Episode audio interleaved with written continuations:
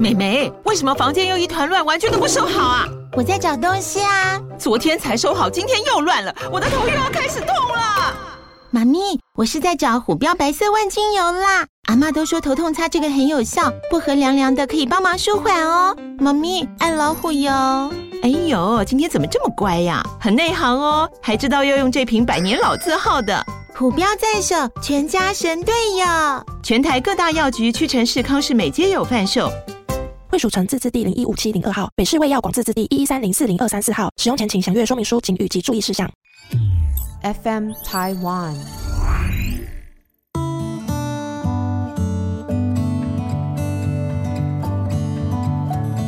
各位听众，大家好，欢迎收听《心理不用学》，我是陈永仪。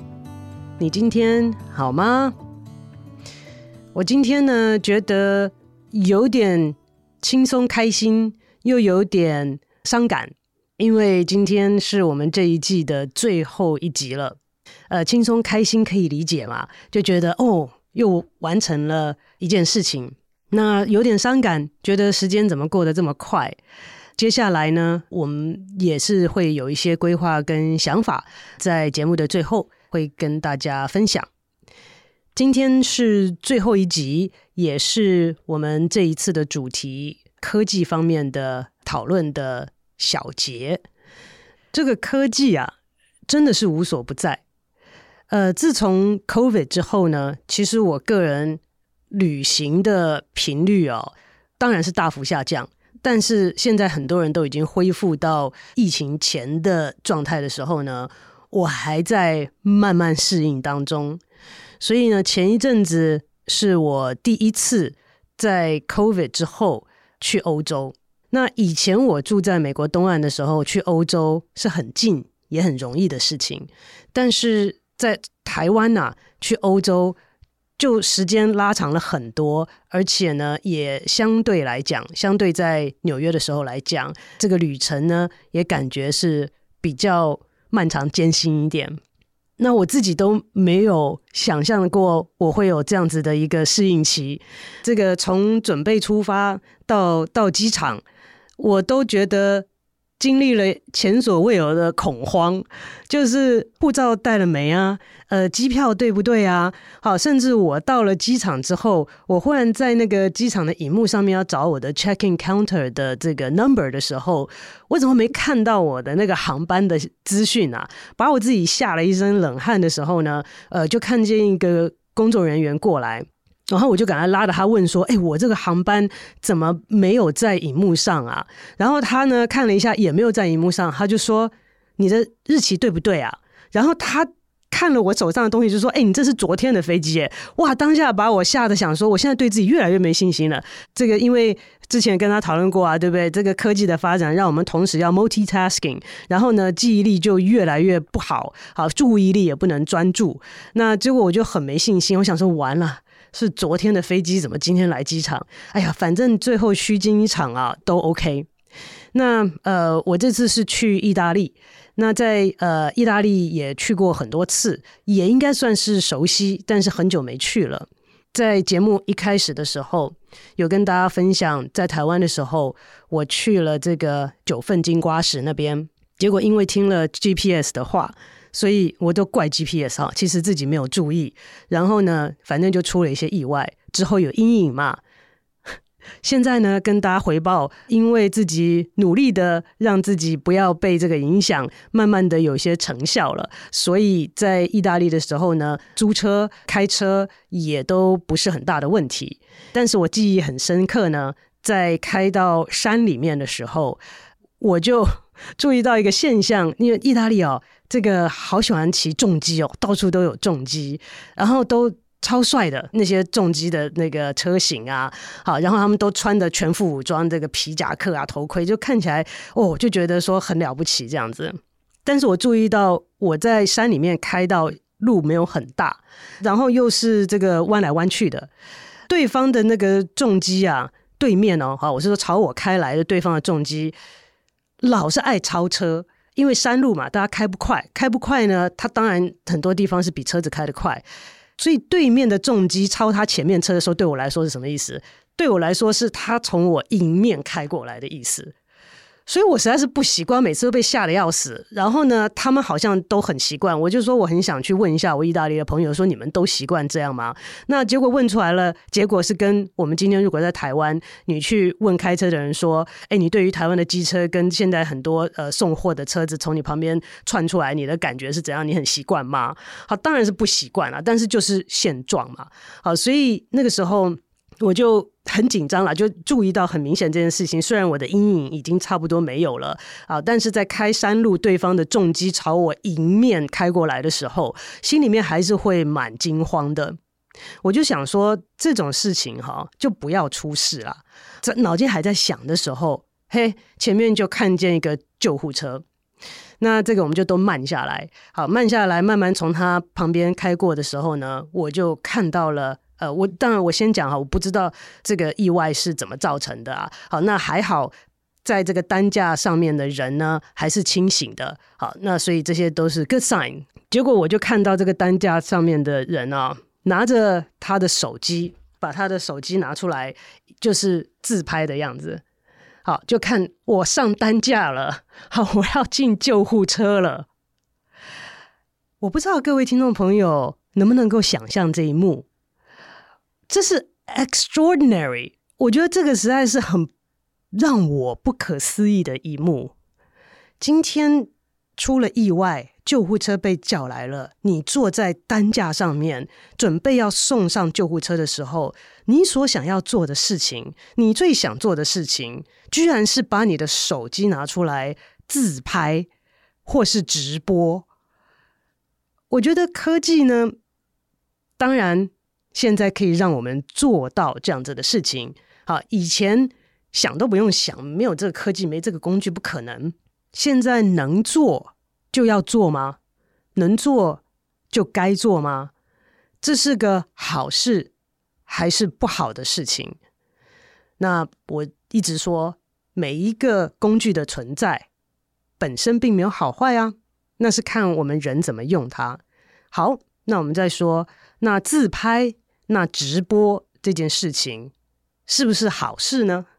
本身来讲也不是坏事啊，它可以让我们看到、听到、知道好多以前我们根本没有办法知道的事情，所以它将人的一些 exposure，好，让我们能够听到、看到、经历到的东西可能性都大大的增加。可是大家有没有想过一件事情？这个呢，是我后来真的是把它 narrow down，好，让我来想说这整件事情为什么对我来讲是如此的震撼。那还是从一个心理学的角度来看这件事情。大家有没有想过，今天你是怎么看待你自己的？如果问你说，哎，你觉得你是个什么样的人呢？你会怎么来回答这个问题？常常我们在面试的时候，去找工作的时候，好，其实不是一个很好的问题，但是呢，很多人爱用。好，说 Tell me about yourself，你可不可以大概跟我介绍一下你自己？你说我活了二十年、三十年、四十年，现在你要我用不到一分钟的时间来介绍我自己，我最好有所准备，才能把精华都介绍出来吧。但是我要问大家的是，当你讲出来的那个自己，是你眼中的自己，还是别人眼中的你，还是？别人告诉你他们看到的你，还是别人认为他们所认识的深层的内在的你？你说鸡蛋里挑骨头，这有什么差别？我就是我嘛。但是大家都知道都是你，但是从不同的角度说出来，从不同的人的口中说出来，这其中的差异可能会很大诶。也许你说差异很小或差异很大，但是会有差异耶。那你对自己的认识是从哪里来的呢？为什么我会这样子问？今天如果我受伤了，我要叫救护车，我要上救护车的时候，我有没有在经历我当下的感受？我有没有在经历说，我好害怕哦，刚刚这件事情发生，我真的没有意识到，我不知道我现在身体好不好？好，我要去哪家医院？我接下来该通知谁？我应该怎么做？这个是。一般可能会有的反应，可是你想想看，今天如果你把一个手机放在你的面前，或者是有电视台的人在你面前拿着扛着那个大的那个摄影机，一放在你面前，你脑中所呈现的应该就不是你当下现在的感受，以及你接下来该怎么处理现在的状况。有可能你脑中所呈现的是：哎呦，别人会怎么看我？啊，我头发是不是有梳好啊？好，那上救护车了，我这边有流血，可是别人可能看不到哈。这个被血染的衣服，我可能要把它拉前面一点，呈现出来说：“哎，你看，我现在要救上救护车了。好，我现在的状况，你看都是血耶。”一下子之间，我们把一个主观的经历变成客观的报道了，变成我在意的是别人会如何诠释我现在的处境啊？别人不理解我想要呈现的是什么？我想要告诉他们的是什么？那你说这有什么关系？好，都是不同的角度嘛。从不同的角度来看一件事情，来这个看待一段经历，也不是不好的事情。没错，但是在事情发生的当下，我们应该理当做的事情是用我们自己的感受来经历。当下所发生的所有的事件，才知道我的感受是什么。之前一直跟大家提到自觉、自觉、自觉、自觉是什么？不是别人觉得，诶，是我自己觉得。所以当下我的感受是什么？我的身体有哪里有痛了？有哪里有不适了？有哪里呃有这个奇怪的状况出现了？我是不是应该要先知道，我才能够告诉相关的人，或者是才能做相对应的处理呢？所以，我不是说别的角度不好，是先后顺序的问题。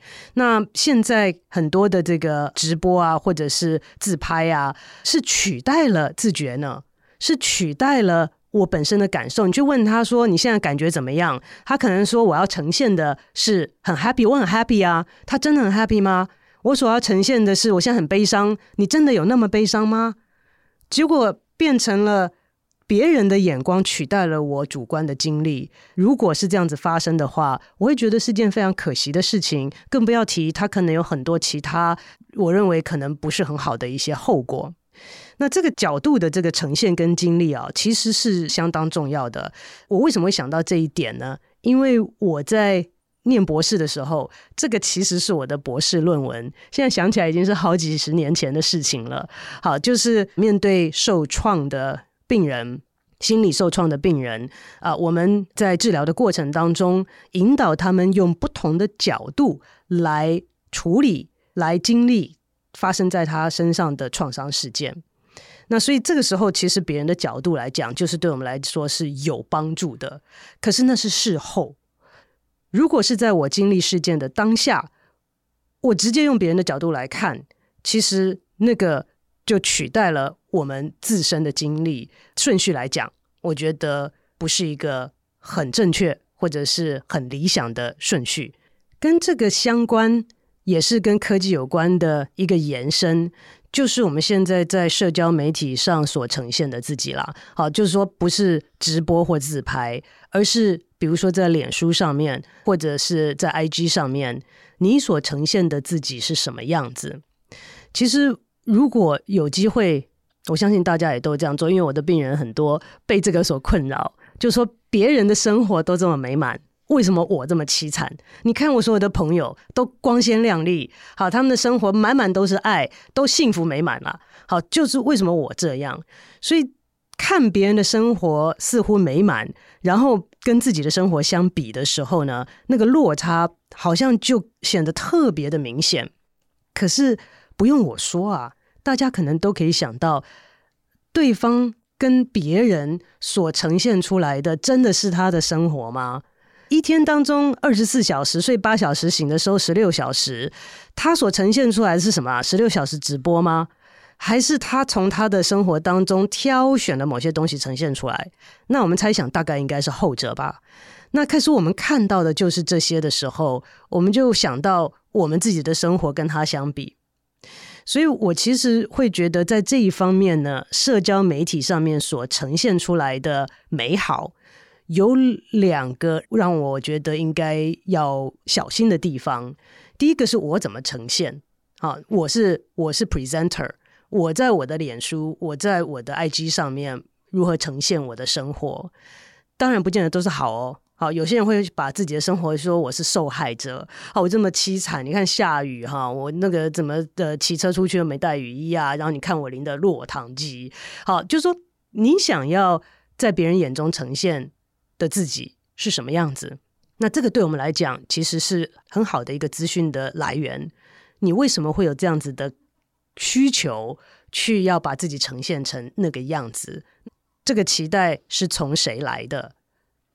这个 image 你可以想说，我要呈现出来是这个样子，这个样子是从谁来的？是从哪里来的？是从我小时候的梦想吗？是从社会的价值观吗？是从我父母从小跟我的教诲吗？这个影像是从哪里来的？那跟你内心真正想要的有没有落差？这个是 presenter，好，你要呈现出什么样子？另外转过来，你是 viewer，你是 receiver。当你看到别人呈现出来的时候，你心中应该有什么样的感受？你的认知应该有什么样子的处理呢？那感受我们之前讲过，没什么应该不应该的，好，是自觉你的感受。当我看到别人这么美好的时候，其实有时候我们的感受跟认知啊，真的是电光火石之间。有的时候我们看到啊，又在晒恩爱了，但是你你在那个他的 po 文下面写写下去的是什么？好美满哦，好羡慕哦，嫌伉俪，心里面那边 OS 了很多，好，又在晒恩爱了。所以，我们其实电光火石已经经过好多的转换。才能够让我们真实的感觉，呃，有可能浮现出来，有可能永远被压抑下去。那我一直提醒的是自觉，你可不可以抓住你看到这些东西的第一时间的感受呢？好还是不好？如果是不好，是会是什么呢？又在晒恩爱了，这个是认知哦。好，感觉不好，认知是为什么不好？因为是看到你又在晒恩爱了。那晒恩爱。我们就可能可以想一下，说那个可能是对方想要呈现出来的嘛，对不对？所以对方想要呈现出来的是这个，那你要不要买单？要不要照单全收？那是看你啊。从自拍到直播，到我们在网络社交媒体上面如何的呈现自己，如何的接受别人所呈现出来的他们。这整个过程都有好多我们可以练习的空间。这些我觉得好处是，哇，以前都没有办法提供这么多的资源给我，这么多的刺激给我，让我知道我感受好的是什么时候，然后让我感受不好的资讯、讯息、刺激有哪些。那这些都是让我能够更认识我自己的一个讯息来源，所以。我们没有办法逃避充满科技、充满工具的现在。或许我们可以暂停脚步一下，来想一想我们所看到的东西，它背后的动机是什么？我们所看到的东西，它引发我们内心的第一感受又是什么？这些都可能是可以帮助我们自觉改变、活得更好的一些可能性。时间很快。这一季的最后一集又到了尾声，我很期待在我们小休一阵子之后呢，呃，又可以有新的专题跟新的一些想法来跟大家分享。在这段时间，也欢迎各位听众跟观众朋友呢，呃，可以继续的在我们的官网上面留言。我们有 YouTube，有 Facebook，有 IG，有。Apple Podcast，好，那都可以在上面是提供大家可以互动的一个平台。我也很期待在小休之后来跟大家再见。我们今天的节目就进行到这边，我们下次再见。